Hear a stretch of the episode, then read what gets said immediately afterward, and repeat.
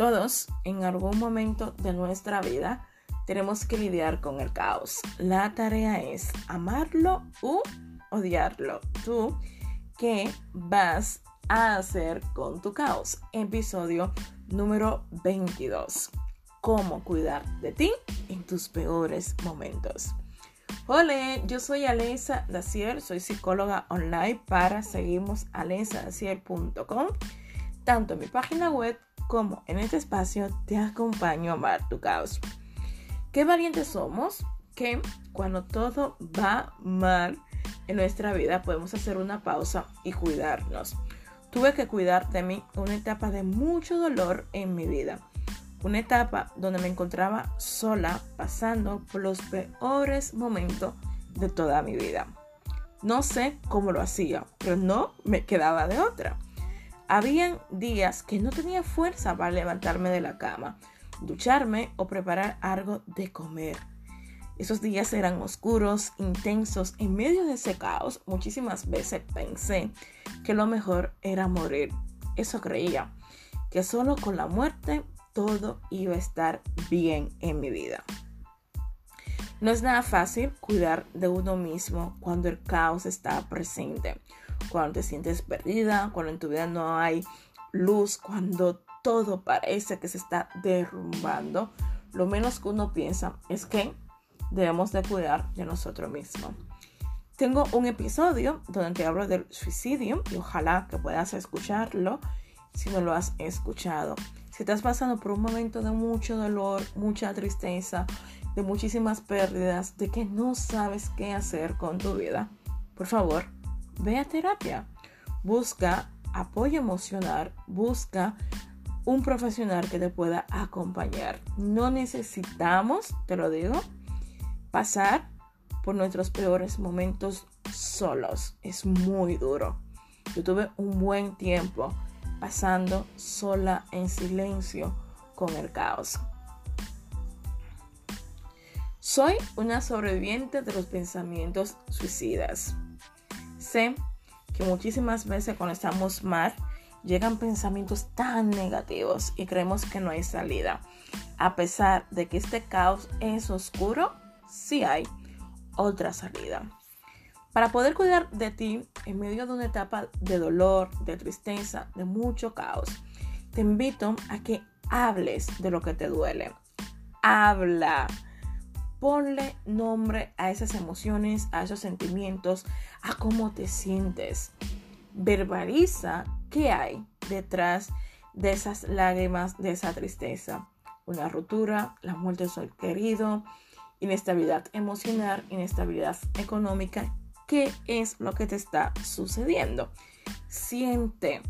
Date ese permiso de sentir que siempre invito por aquí yo sé que no es nada fácil sentir cuando todo está mal, pero no nos queda de otra. Cuando el caos está ahí, lo único que nos toca hacer es sentir y analizar cuáles son las emociones que estoy sintiendo, por qué lo estoy sintiendo, para qué lo estoy sintiendo, qué estoy aprendiendo de mí a través de una emoción, por ejemplo, la rabia, la ira, el odio, el rencor o el resentimiento, que son emociones muy intensas, pero que también tienen un aprendizaje. Pide ayuda. No lo dejes para mañana, no lo dejes para cuando tengas dinero. Pide ayuda. Si crees que emocionalmente no puedes más, pide ayuda, que no pasa nada malo en ir a un psicólogo, de un psiquiatra. Ya yo lo hice. Estoy aquí, puedo hablar desde la serenidad, desde la tranquilidad. Sí, todavía hay partes del caos que están ahí, pero ya aprendí a bailar con mi caos, abrazarlo, amarlo, surfear con él. Y está bien. Tómate un día libre para estar contigo. A esto yo le llamo tener una cita con uno mismo. Un día donde emocionalmente puedas tú analizar yo qué quiero de mi vida, qué quiero, hacia dónde voy, qué estoy haciendo, dónde estoy. ¿Qué estoy dando? ¿Qué estoy recibiendo? ¿Cuáles personas están ahí? Saca un día para eso, para hacer limpieza, para analizar, para ver, para ser consciente de que si estás una etapa de tu vida en la cual te sientes cómodo y a gusto contigo misma. Llama a un buen amigo. Si estás pasando por una crisis emocional, por una crisis de esas que llegan, en las cuales no sabemos hacia dónde vamos, qué bonito que podamos tener un apoyo emocional, que podamos contar con un amigo, que le podamos decir cómo estamos y que podamos tener esa confianza de reconocer que el caos se vive muchísimo mejor cuando tenemos con quien compartirlo. Escribe una carta de amor para ti. Sí, una carta donde te digas cosas positivas, donde te conectes emocionalmente contigo. Una carta donde puedas recordar las cosas bonitas que tienes, donde puedas entender que una relación contigo es lo más importante ahora mismo en medio de tu caos. Escribe esa carta, guárdala para unos años o para cuando lleguen esos días de tristeza puedas acudir a Él y puedas tener tu botiquín de amor, como yo digo. Pídele a una persona especial que te cuide.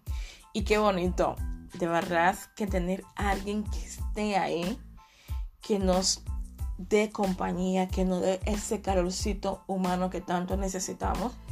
Y mucho más cuando el caos está ahí. Es vitamina pura. Yo siempre lo he dicho para mí el mejor antidepresivo es tener personas de valor a tu lado, que te abracen, que te quieran, que te lo demuestren con hechos, que estén ahí, que tú puedas llorar, descargar emocionalmente cómo te sientes y sobre todo recargar. Para mí eso es vitamina pura. Cuando quedo con algunas de mis amigas, cuando voy a tomar algo, dar un paseo con ellas, me siento tan bien, es tan terapéutico. Así que te invito a que si no sabes cómo cuidar de ti cuando todo está mal, que llames a un amigo, a una amiga especial y pasa tiempo de calidad con los tuyos. Graba un audio con afirmaciones positivas para esos días de bajón. Los días de bajones siempre van a estar presentes, no podemos escapar de ellos y lo único que nos toca es recibirle decirle, venga, entre, dime, ¿qué quieres decirme?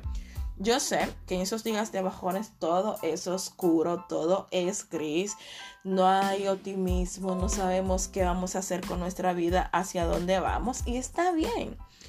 Como lo he dicho anteriormente, la vida no es una fiesta, a veces nos toca bailar sin música y esos días de bajones es el permiso para sentir, para conectar con la tristeza, incluso para detenernos y no correr tanto por la vida. Te invito a que tengas afirmaciones para cuando lleguen esos días, a que puedas escribir mensajes positivos en la casa, que te puedas recordar esos momentos tristes, cómo volviste a sonreír, ponte música, prepara una cena especial para ti, cuida de ti. Eso es autocuidado saber que a pesar de que estoy mal, tengo que cuidar de mí.